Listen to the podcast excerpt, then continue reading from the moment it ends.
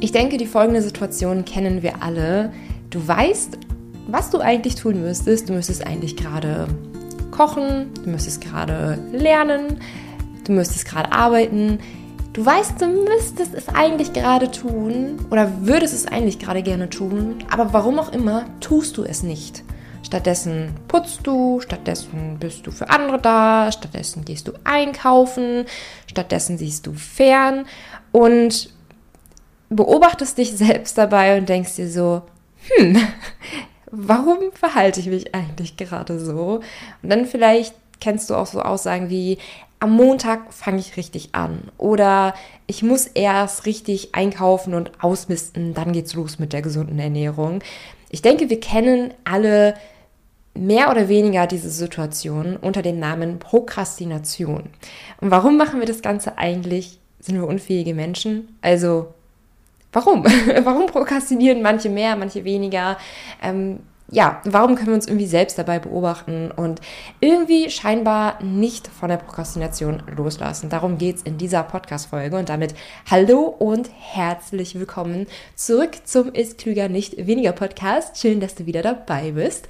Ja, ich bin gerade dabei, ähm, einen neuen Online-Kurs aufzusetzen und bin bei meiner Recherche zu dem Thema auf dieses schöne Thema Prokrastination gestoßen und finde, es passt auch wunderbar auf das Thema gesunde Ernährung, auf das Thema Abnehmen, ähm, generell gesünder Leben, Sport treiben etc.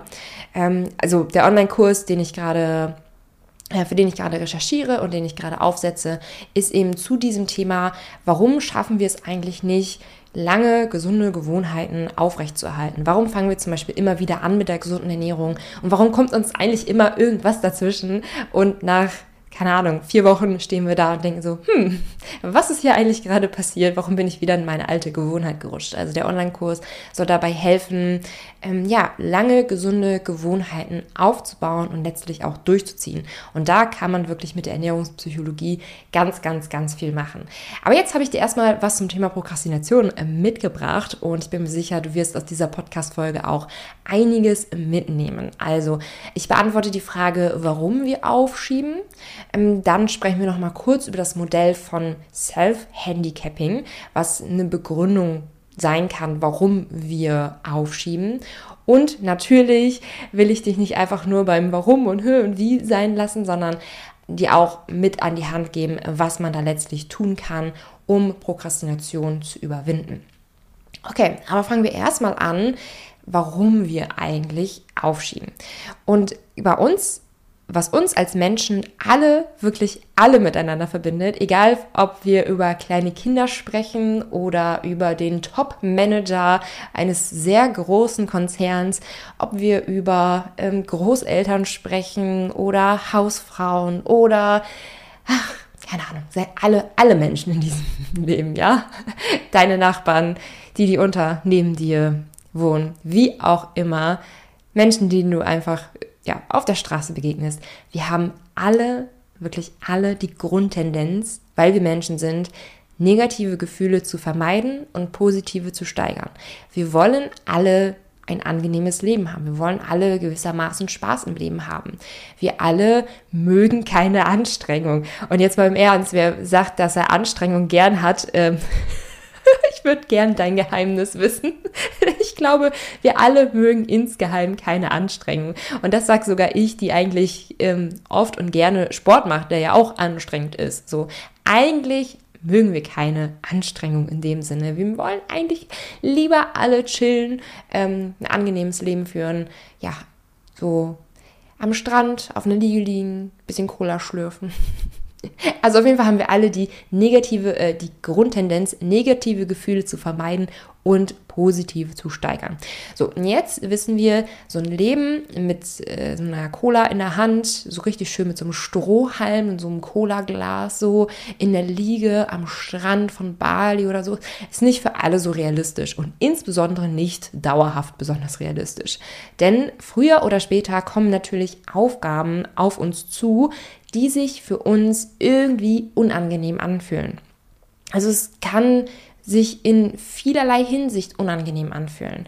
Ähm, es kann natürlich körperlich anstrengend sein, körperlich unangenehm, wie zum Beispiel ähm, Sport zu machen mm, oder, keine Ahnung, Möbel zu verrücken oder wie auch immer.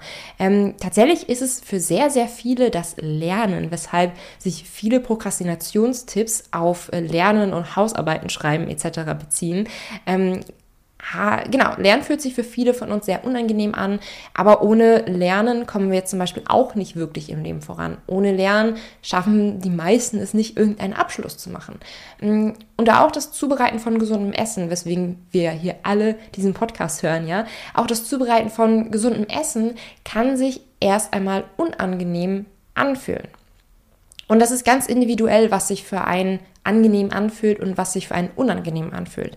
Wer schon längst gesund ist, wer es gewohnt ist, regelmäßig gesund zu kochen, für den ist das Zubereiten von gesunden Essen zum Beispiel nicht mehr unangenehm. Für den ist es ganz normale Routine, wie für andere das Putzen eine ganz normale Routine ist. Und für die Person, die sich gerne gesund ernährt, ist vielleicht Putzen eine unangenehme Aufgabe. Ähm, manche haben mehr Probleme mit Lernen, manche weniger Probleme mit Lernen. Manche haben mehr Probleme mit Sport, manche weniger Probleme mit Sport. An dieser Stelle kannst du dich natürlich auch gerne fragen, was sind so die Aufgaben, die sich für dich unangenehm anfühlen und die du am liebsten einfach gerne aufschiebst. So, ähm, ja, warum ist das unangenehm? Und da kommen unsere Gefühle ins Spiel. Ja, warum ist Lernen für manche angenehmer, warum für manche unangenehmer? Ähm, es können zum Beispiel äh, Ängste auftreten, jetzt in Bezug auf Lernen, dass man diese Prüfung nicht schaffen könnte. Und wenn du dich über, die, äh, drüber nachdenkst einmal, wann bist du motivierter zum Lernen. Wenn du weißt, dass die Prüfung vielleicht schwierig sein wird, du es aber schaffen kannst, oder wenn du insgeheim glaubst, dass du diese Prüfung sowieso nicht schaffen kannst. Im zweiten Fall, also wenn du glaubst, dass du diese Prüfung sowieso nicht schaffen kannst, wirst du natürlich viel, viel mehr Ängste entwickeln, überhaupt erst mit dem Lernen anzufangen, als wenn du eigentlich der inneren Überzeugung bist, dass du das Ganze schon schaffen kannst. Und genauso wie es mit dem Lernen ist, ist es auch mit einer gesunden Ernährung. Ähm, Insbesondere, wenn es auch ums Thema Abnehmen geht. Ja, denn vielleicht hast du schon mehrere Abnehmversuche hinter dir, die mal erfolgreicher und mal weniger erfolgreich waren. Ähm, und wann immer es jetzt bei dir irgendwie um das gesunde Essen geht oder auch ums Abnehmen geht, dass du da irgendwie ein flaues Gefühl im Magen bekommst. Vielleicht, dass du dich, wenn du eine gesunde Mahlzeit kochst, damit beschäftigen musst, so im Inneren, dass du schon eigentlich längst abnehmen wolltest. Vielleicht denkst du daran, dass der Weg lang und beschwerlich ist, ähm, dass der Weg nicht immer leicht ist. Mm, vielleicht kommen auch Ängste auf, nicht genug zu sein, nicht schnell genug abnehmen zu können. Ähm, und so kann das auch in verschiedenen Bereichen sein. Also zum Beispiel auch beim Sport, ja. Das ist unangenehm ist, dass da vielleicht auch Ängste auftreten. Vielleicht das erste Mal ins Fitnessstudio zu gehen oder die ersten Male ins Fitnessstudio zu gehen, Angst zu haben, ähm, ja, angeguckt und natürlich auch bewertet zu werden. Was übrigens kann ich als langjährige Fitnessstudio-Gängerin sein, ja, die auch im typischen äh, Pumperbereich trainiert. Die meisten interessieren sich nur für sich. Also an dieser Stelle ähm, kann ich da hoffentlich so ein bisschen die Sorge nehmen. Aber ich kann es schon verstehen, auf jeden Fall, dass da erst einmal Ängste auftreten. So. Und nun habe ich ja eben gerade gesagt, wir alle haben die Grundtendenz, negative Gefühle vermeiden zu wollen und positive Gefühle steigern zu wollen. So, das heißt, wir haben eine Aufgabe, die fühlt sich für uns unangenehm an. Wir wollen aber natürlich nicht, dass sich das Ganze unangenehm anfühlt und wollen lieber mehr Spaß im Leben haben. Das klingt jetzt ein bisschen platt, wie ich sage, ja. ähm, aber deswegen an dieser Stelle nochmal, wir haben alle diese Grundtendenz. So, wir haben alle diese Grundtendenz. So. Ähm, und eine Möglichkeit natürlich, dieses negative Gefühl zu vermeiden, ist es eben auch aufzuschieben. Also man kann entweder durch etwas hindurchgehen, quasi durch die Angst zum Beispiel, durch das negative Gefühl hindurch, durch eine Versagensangst hindurch, ähm, vielleicht aber auch durch eine Müdigkeit hindurch. Ähm, man kann da einerseits durchgehen, so durch das, neg das negative Gefühl quasi aushalten und Dinge trotzdem machen. Man kann aber auch aufschieben. So, aufschieben ist eine sehr, sehr einfache Möglichkeit, negative Gefühle einfach zu vermeiden. So, ähm, und das ist das, was Aufschieben auch so attraktiv macht. Wir erfahren da eine doppelte Belohnung tatsächlich im Gehirn. Also zum einen, dass die negativen Gefühle nachlassen. Das heißt, sobald man beschlossen hat, das Ganze jetzt gerade eben nicht zu machen, lassen die Gefühle sofort nach. Man muss sich nicht mit seinen Sorgen, man muss sich nicht mit seinen Ängsten, man muss sich nicht mit seiner Unlust auseinandersetzen. Und was zusätzlich noch dazu kommt, ist, dass positive Gefühle sofort gesteigert werden, wenn wir aufschieben. Meistens, indem wir stattdessen einfach was Angenehmeres machen. Zum Beispiel ähm, Fernsehen oder, ähm, keine Ahnung, viele fangen dann ja zum Beispiel auch an, ähm, wenn sie eigentlich lernen wollen, zu putzen. So, weil man dann sieht, ah ja, ich müsste eigentlich gerade hier was lernen, aber die Wohnung ist unaufgeräumt, ich muss auch putzen. Das ist so eine Tätigkeit, die sich halt sehr leicht erklären lässt, die sich auch produktiv anfühlt und deswegen so gefährlich ist. Ne? Also es lässt sich halt auch sehr, sehr leicht vor sich selbst erklären ich wollte eigentlich gerade lernen oder ich wollte eigentlich gerade was Gesundes kochen, aber die Bude ist ja auch unaufgeräumt. Deswegen muss ich das jetzt nochmal eben vorher machen. Ich war also produktiv, von daher ist das nicht so schlimm, dass ich das jetzt nicht geschafft habe, weil ich war produktiv. So, ähm, also in dem Sinne, dieses positive Gefühl, etwas, trotzdem etwas geschafft zu haben, ähm, ist dann eben auch da. Also Kurz gesagt, doppelte Belohnung, wenn wir aufschieben, indem die negativen Gefühle nachlassen und die positiven Gefühle gesteigert werden. So, diese doppelte Belohnung ist aber, und das ist natürlich das große Problem, sie ist ausschließlich kurzfristig da. Also wir, fühlen, wir fühlen diese ähm, Erleichterung nur wirklich für ein paar Minuten. So, Langfristig führt diese ganze Aufschieberitis nämlich dazu, dass wir unsere Ziele nicht erreichen. Natürlich nicht. Wie auch? Wir haben sie ja aufgeschoben. Ähm, dass wir uns dadurch selbst abwerten. Wir haben ja wirklich auf dieser Schulter, wie gesagt, ich kenne diese ganzen Situationen auch selbst, ja. Äh, wir haben ja ein bisschen so diesen Teufelchen auf der Schulter, der uns quasi die ganze Zeit so ein bisschen zuflüstert, du wolltest eigentlich hier was machen, du wolltest dich gesund ernähren, du wolltest abnehmen, du wolltest dies machen, du wolltest das machen, du wolltest noch Sport machen, so. Das ist ja, der, diese kleinen Teufelchen, ja, ähm, geht ja nicht dauerhaft weg, indem wir einfach äh, entscheiden, etwas aufzuschieben, so. Der ist eigentlich die ganze Zeit da und er redet uns quasi die ganze Zeit so ganz subtil zu, ey, du wolltest da was machen. Ähm, unsere Schuldgefühle können sich dadurch natürlich auch gesteigert fühlen. Und ähm, das kann natürlich auch den Gedanken fördern, dass man es sowieso nicht schafft. So, also es kann auch so die Angst fördern, mit etwas anzufangen, je länger man etwas aufschiebt. Problem Nummer zwei, ja, durch diese doppelte Belohnung, über die ich ja gerade eben gesprochen habe, ist es auch sehr, sehr leicht, diese Aufschieberitis zu erlernen. Denn je häufiger wir etwas aufschieben, desto mehr fallen wir auch in diese Aufschieberitis rein. Also es, du kannst dir so ein bisschen vorstellen, wie als wenn in deinem Gehirn ein möglicher Weg wäre. Wir nennen diesen Weg den Aufschieberitis-Weg.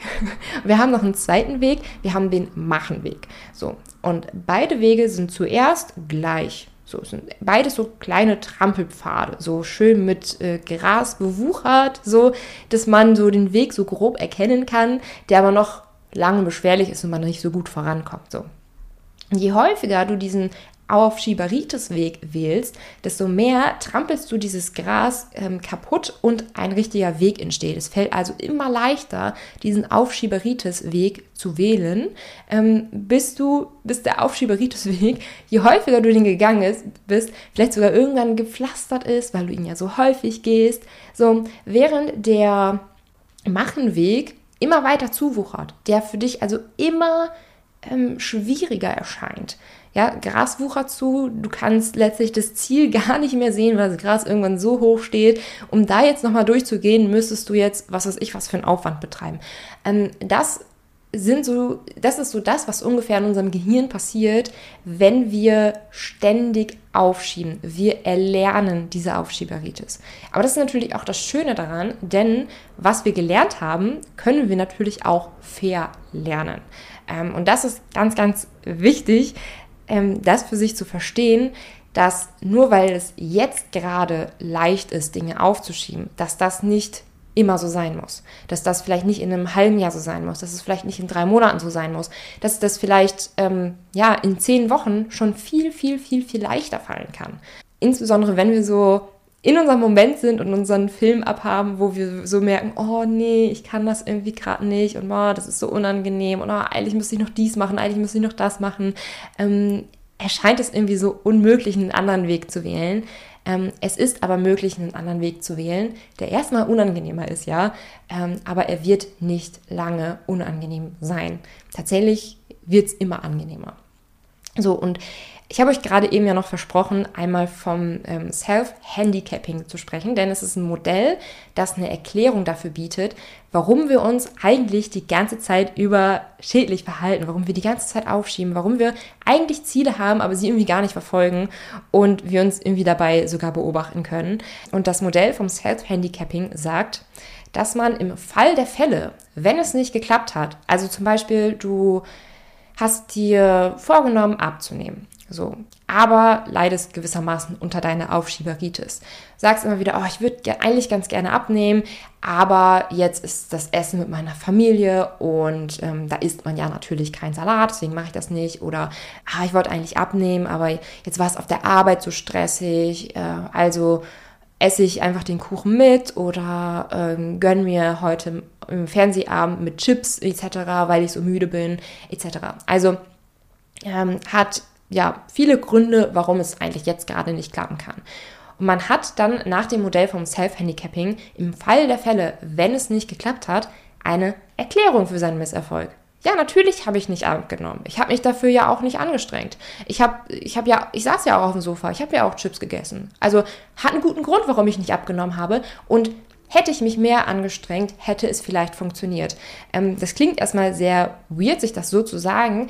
Dieses Self-Handicapping hat allerdings einen sehr wichtigen psychologischen Schutz. Denn solange man keinen vollen Einsatz gezeigt hat, kann man ja keinen Rückschluss darauf ziehen, was man kann und was man nicht kann.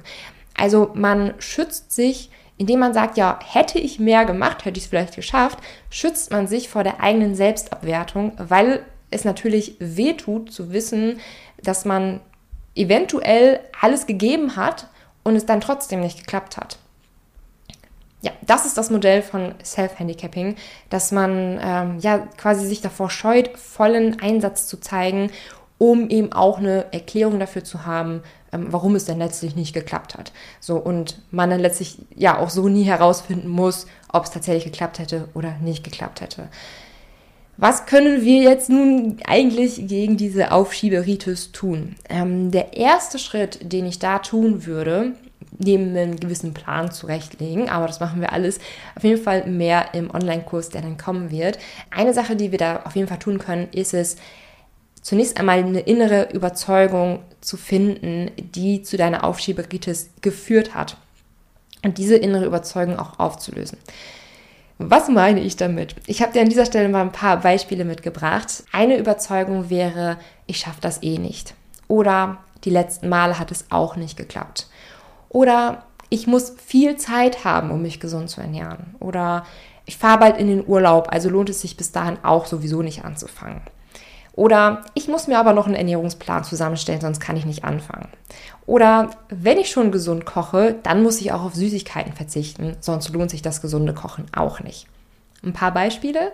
Vielleicht hast du dich bei einigen jetzt angesprochen gefühlt, vielleicht ist es bei dir aber auch was ganz anderes. Also wie gesagt, das, was ich gerade gesagt habe, es waren nur Beispiele. Ähm, und im ersten Schritt ist es wirklich da wichtig, diese innere Überzeugung erstmal aufzudecken. Okay, irgendwie hat man Angst, dass, dass es nicht schafft ähm, und ja, Sorge, sich damit auseinanderzusetzen, weil es einfach verdammt unangenehm ist, sich damit auseinanderzusetzen. Und im Übrigen, was würde das auch bedeuten, dass man es nicht schafft?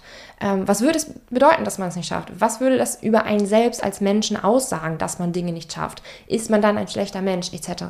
Also Spoiler Alert, natürlich bist du kein schlechter Mensch, aber das, das ist halt ein Teil von der inneren Überzeugungsarbeit. Wenn wir jetzt zum Beispiel sagen, ich schaffe es eh nicht, was sagt diese Überzeugung aus? Ich schaffe das eh nicht. Was sagt diese Überzeugung, wenn wir in diese Überzeugung weitergehen? Also was würde es für dich bedeuten, wenn du es nicht schaffst?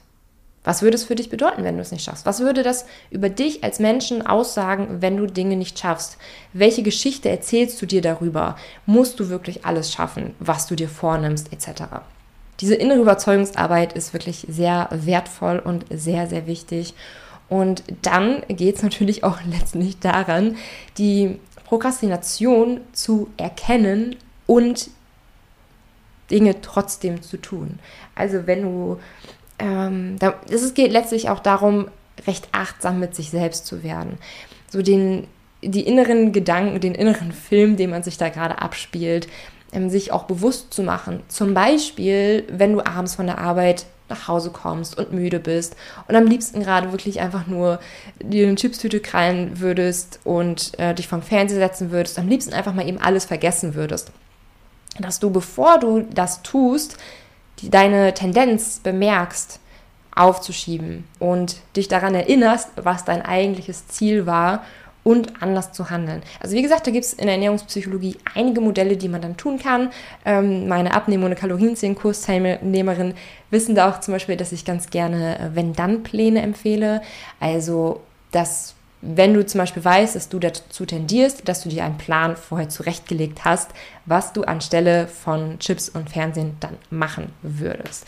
Aber wie gesagt, ähm, wenn dich das alles näher interessiert, ich arbeite gerade an einem neuen Kurs, in dem es darum geht, die, diesen Kreislauf zu stoppen, Dinge immer wieder anzufangen und wieder aufzuhören, weil gerade wieder irgendwas dazwischen gekommen ist. Also der Kurs ist perfekt, wenn du dir wünschst, dass eine gesunde Ernährung endlich zu deiner Gewohnheit wird und du dir darüber keine Sorgen mehr machen musst, du nicht immer wieder anfangen, aufhören, anfangen, aufhören musst, ähm, ja, sondern das Ganze für dich klären kannst. Ja, das Ganze ist alles noch so neu und so ähm, so wenig vorangeschritten, sage ich jetzt mal so. Also ich bin noch dabei ähm, zu recherchieren, ähm, Kurskonzept mir zurechtzulegen, was sinnvoll wäre und was nicht. Und ähm, ja, bin da gerade noch sehr in der Findungsphase selbst. Also es gibt auch noch wirklich noch keine Warteliste oder so, aber du kannst mir gerne auf Instagram at Milenas Rezepte folgen und da werde ich natürlich teilen, wann es den Kurs dann auch geben wird. Ja, ansonsten sind wir durch mit der Podcast-Folge. Wir haben darüber gesprochen, warum wir eigentlich ähm, ja, unter Aufschieberitis leiden. Und zwar, weil wir alle die Grundtendenz haben, negative Gefühle zu vermeiden und positive zu steigern. Wir haben über die doppelte Belohnung im Gehirn gesprochen, dass negative Gefühle nachlassen, wenn wir aufschieben, positive gesteigert werden, wenn wir aufstiegen, äh, aufschieben, nicht aufstiegen, aufschieben. Ähm, aber auch über das Problem, dass diese Belohnung, diese doppelte Belohnung nur kurzfristig da ist und langfristig uns sehr schaden kann. So. Über das Modell von Self-Handicapping haben wir auch kurz gesprochen, dass man für, für den Fall der Fälle, wenn es eben nicht klappt, eben schon direkt eine Erklärung für seinen Misserfolg zurechtgelegt hat und man persönlich vor seinen eigenen harten Bewertungen geschützt ist. Was wir da tun können, eine Sache wäre da auf jeden Fall, innere Überzeugungen aufzudecken und aufzulösen. Ja, schreibe mir gerne auch eine positive Bewertung bei Apple Podcasts oder lass äh, fünf Sterne bei Spotify da. Ähm, freut mich auf jeden Fall sehr, wenn du den Podcast äh, bewertest und mich damit unterstützt und mir da damit bei hilfst, den Podcast mehr in die Welt hinauszutragen. Und ansonsten, ja, hören wir uns dann nächste Woche wieder. Ich freue mich. Bis dann. Tschüss.